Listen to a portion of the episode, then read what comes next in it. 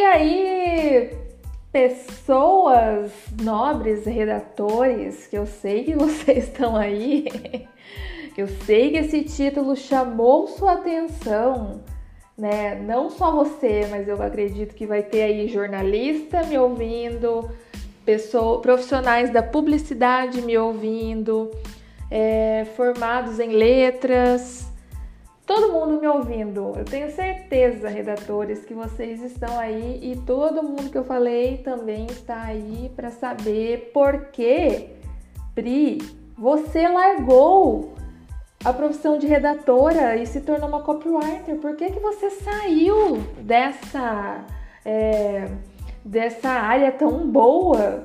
Tão nobre, tão justa. Gente, ironias à parte, tudo bem com você? Eu sou Priscila Garcia, sou redatora sim, sou copywriter sim, sou ser humano sim, não sou alienígena, não. Gente, é o seguinte, eu fiz esse podcast hoje, estou gravando agora neste momento porque depois que eu falei quem eu era e que eu entrei né, para a carreira de redatora, depois de passar por várias áreas da comunicação e cheguei na parte de redator web, né, nas, nas partes aí, depois me tornei copywriter. Aí teve outras dúvidas ontem, né, que foi quando eu publiquei esse episódio. O pessoal veio perguntar, mas por que você decidiu ser copywriter? E não mais ficar somente na redação, né? Como redatora freelancer, né? Redatora de tudo quanto é coisa aí, porque até inclusive hoje eu coloquei lá um, um, um VT comercial no meu Instagram, foi eu que fiz o roteiro da locução. Então, assim, eu ainda faço trabalhos de redação, tanto é que a minha marca ela é Priscila é, Garcia Redação e Copywriting, porque eu ainda faço esse tipo de trabalho né? Igual eu tenho, tem duas revistas fixas, né, que eu trabalho fazendo material para eles e além de tudo ainda faço, né, alguns trabalhinhos aí por fora na parte de redação que não é copy. Claro que, né, essas pessoas que me contratam para parte só de redação, eu acabo usando um pouquinho do que eu sei de copy e aí meus textos acabam ficando um pouquinho diferentes, né? porque uma mente aberta ao conhecimento você não consegue fechar mais. Então é isso, né, que aconteceu comigo. Depois que eu conheci as técnicas de copywriting, né, muito difícil para mim é, escrever um texto que eu não coloco ali um pouquinho do tempero de copy no meio, tá? Mas aí, se você tá ouvindo é, esse podcast agora, eu tenho certeza que você já repensou a sua carreira de redator. Eu tenho certeza, porque quando eu estava nessa área, só é, trabalhando exclusivamente com isso e eu não conhecia copy, cada vez que eu recebia uma proposta, eu pensava em largar tudo. Eu acho que vocês já devem ter, já, eu tô falando aqui, mas vocês já vão se identificar já já com tudo que eu vou falar o porquê que eu decidi. Tanto é que tem muita gente aí que no grupo de redatores que me conhecem, né, que eu volta e meia tô falando aí com o pessoal, tem muita gente que me procura para pedir umas dicas, né? E, e aí o que aconteceu, galera? Foi o seguinte, né? Eu, eu sou da opinião assim, eu penso assim, se você tá satisfeito com o que você tem, você não vai olhar para o lado e querer outras coisas. Então foi mais ou menos isso que eu pensei. Nessa época de redatora, eu né, fiz vários trabalhos, enfim. Tem muita coisa do ghostwriter também, né? Que você acaba ali escrevendo, ninguém sabe quem é você, quem leva o crédito é outra pessoa. Isso para mim nunca foi é, problema, porque eu sempre trabalhei nos bastidores, né? Igual eu falei ontem no, no, no episódio de ontem do podcast. É, eu trabalhei muito tempo em televisão, então todo o trabalho que você faz, é, quem aparece ali é o apresentador, né? Então isso para mim nunca foi problema, nunca tive vaidade quanto a isso. O que eu acho legal é que assim, eu vou estar tá sabendo que eu tenho meu dedo ali no meio e eu ajudei a fazer aquele projeto sair do papel. Mas é, o que acontecia na realidade quando eu era redatora era que para achar cliente, né, a gente entrava nos grupos ali de, de redação, tem vários na, no Facebook, né, no, no WhatsApp, e aí é muito complicado você conseguir é, clientes assim quando você não tem tanta experiência, né? Primeiro de tudo, você tem que ter um portfólio, mas isso. Bom, eu vou falar sobre essas coisas num outro áudio, mas enfim. Então, o que aconteceu? Eu, eu entrava lá e perguntava, né, como que as pessoas estavam achando é, clientes para fazer os seus trabalhos. O que acontece hoje em dia é que às vezes um designer ele é designer, né? Ele sabe fazer todas as coisas. Eu nunca fui muito boa, assim, em, em parte de, de desenhar, de designer mesmo. Eu sei mexer no Corel, meus posts eu faço no Canvas, mas nada profissional que eu possa me vender.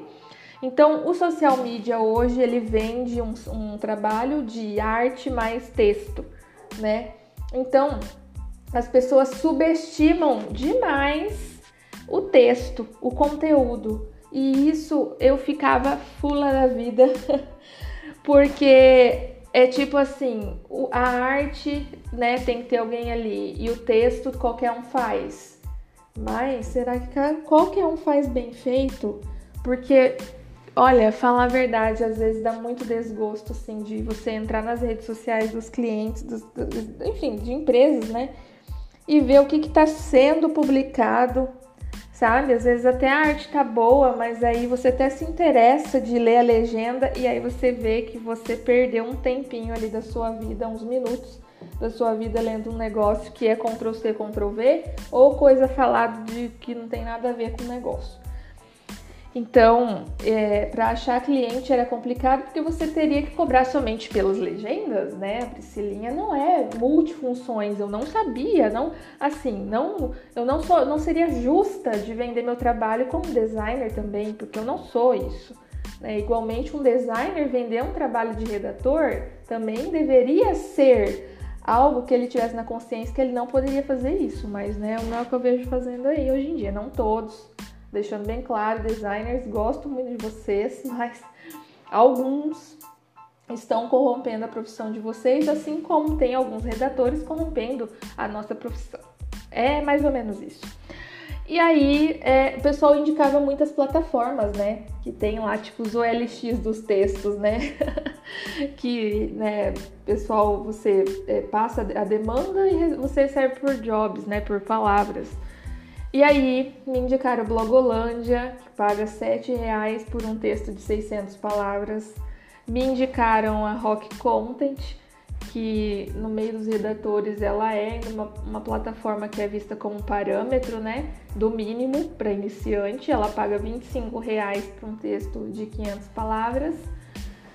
Mas assim, se você entrar em Orkana, outros OLX do, do universo aí, redator, você vai ver que o negócio é muito pior, galera. É tipo um pacote de 80 textos de 500 palavras é, por dois reais cada um, sabe? Tipo, cada texto. E tem galera que aceita. É, é isso que eu ficava indignada. E também, com certeza, você que tá ouvindo aí, você também fica indignado com isso, né? E tudo isso vai fazendo a gente o quê? A desanimar da, da profissão, né? Porque esse trem aí de todo mundo faz, de qualquer um faz, de qualquer um faz esse texto, né? Então não precisa. E aí as plataformas é, também não têm um controle de preço, não tem tabela, não tem nada que, enfim, é um trabalho né, de serviço.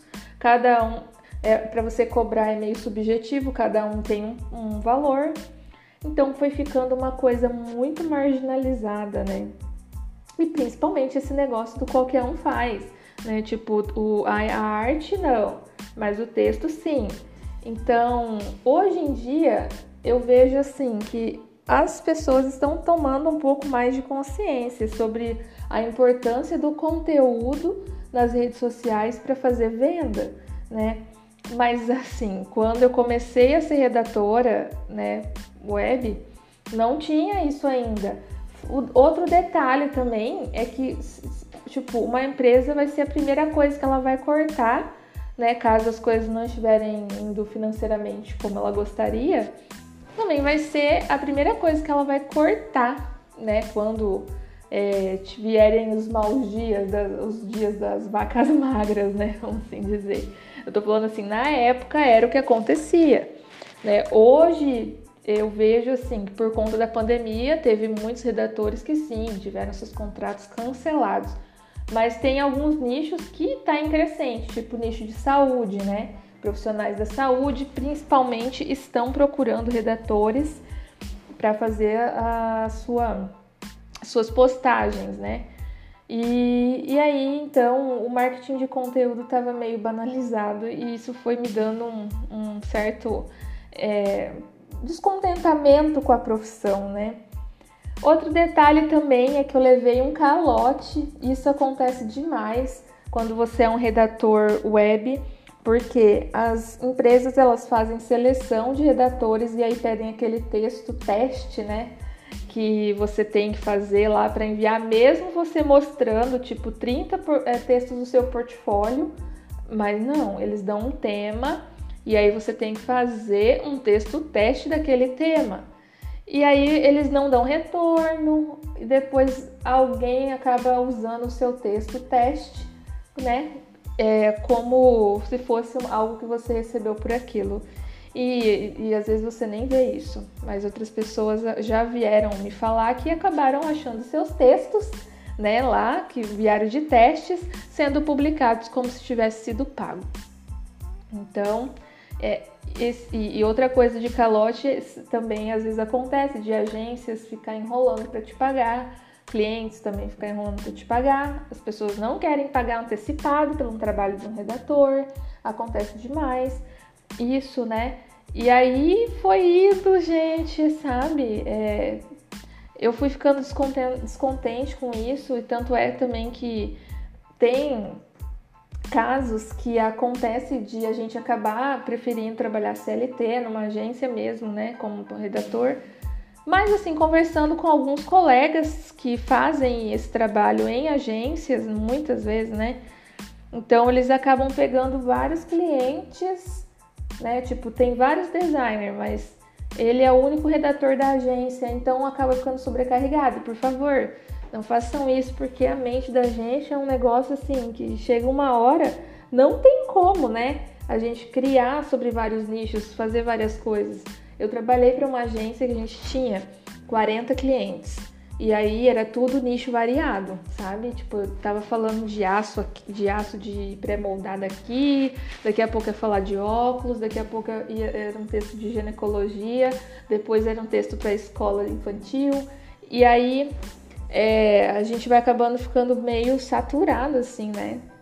Então, é, eu tava já meio desanimada com a área de redatora, só redatora, e fui num workshop e perguntei na profissão de redatora para essa pessoa, né, o palestrante, o que que ter, estava mais em, em, em, ascensão, né? E aí ele me falou de copywriting. Não, achava que era aquele treco lá dos direitos reservados, nunca nem tinha ouvido falar sobre isso. E fui lá e pesquisei sobre, curti e já comecei a comprar livros sobre isso, fui atrás de fazer um curso, fui atrás de consumir conteúdo gratuitamente. E eu vi que o copywriter ele tem autonomia para cobrar mais, ele quem dita é, esse, esse mercado, no, porque está no começo, né? Então a gente faz sim, tem que ser justo, né, galera? Também não vamos enfiar a facona lá no povo, porque daí ninguém paga e você fica queimado no mercado. Mas com certeza você não vai ganhar sete reais para escrever uma copy de 500 palavras, entendeu? Então assim, o copywriter ele tem autonomia, ele ganha mais, é uma, uma coisa diferente porque é um texto que foca em resultados. Então você está escrevendo aqui, você não está escrevendo para fazer bonito ou só para informar, não. Você está ali é, um, com um objetivo maior de fazer uma conversão, né? Então isso para mim sempre foi uma coisa assim que eu ficava meio encantada com o poder de copy. E outro detalhe é que eu sempre gostei também de entender a mente humana, né? Aquela coisa, né? Dos piscianos aí, que gosta de entender o que, que passa na cabeça da galera. Então era, foi isso que acabou acontecendo comigo. É, eu vi que copy vai além de um texto, sabe? Tipo, antes de você sentar ali para escrever o texto, né, de, de digitar, tem uma preparação muito grande, tipo coisa de duas semanas fazendo essa, esse, esse processo preparatório, né, para depois você escrever. E, e aí é, tem que fazer uma pesquisa bem aprofundada, é, tem que estudar as pessoas, já deduzir, deduzir não, porque isso aí, dedução não, não, não cabe aqui, mas eu já tenho que prever através da pesquisa o que, que a pessoa vai estar tá pensando naquele momento que ela lê aquele parágrafo do texto. Então, tudo isso para mim, nossa, eu fiquei encantada com a área de copywriting. Não vou falar para vocês que não, tipo assim, né? Que não tem contras. Tem também. Mas assim, perto do que eu tava vivendo ali na área de redação, é, não, não tem nem o que. É, não tem, sabe? Tipo, não tem comparação. Outro detalhe também é que o que eu faço hoje, né? Eu não faço só a parte de copy, eu lanço pessoas no meio digital. Então eu acabo ajudando as pessoas com os sonhos delas. E isso faz com que eu tenha, é, coloque uma marca no mundo, né? E eu sempre quis isso. É, isso foi, foi algo assim, mesmo que não seja eu, você entendeu? Assim, mas eu tô colocando cada pessoa que passa pelo meu, meu trabalho ali eu tô deixando um pouquinho de mim quando eu escrevo um texto, né, sobre o produto dela, algo assim, é um pouco de mim, do que do meu pensamento, do meu conhecimento, do meu das informações que eu, que eu tive ao longo da vida, que eu é, consegui adquirir ali também, né, na pesquisa. Então, é, essa questão da marca no mundo também foi bem forte.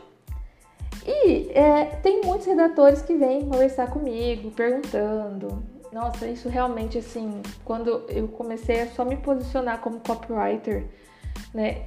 Lembrando que eu ainda faço é, trabalhos de redatora, mas quando eu comecei a me posicionar como copywriter, teve muitos redatores que vieram me perguntar se valia a pena fazer essa transição, como que era, por onde começava, e, enfim.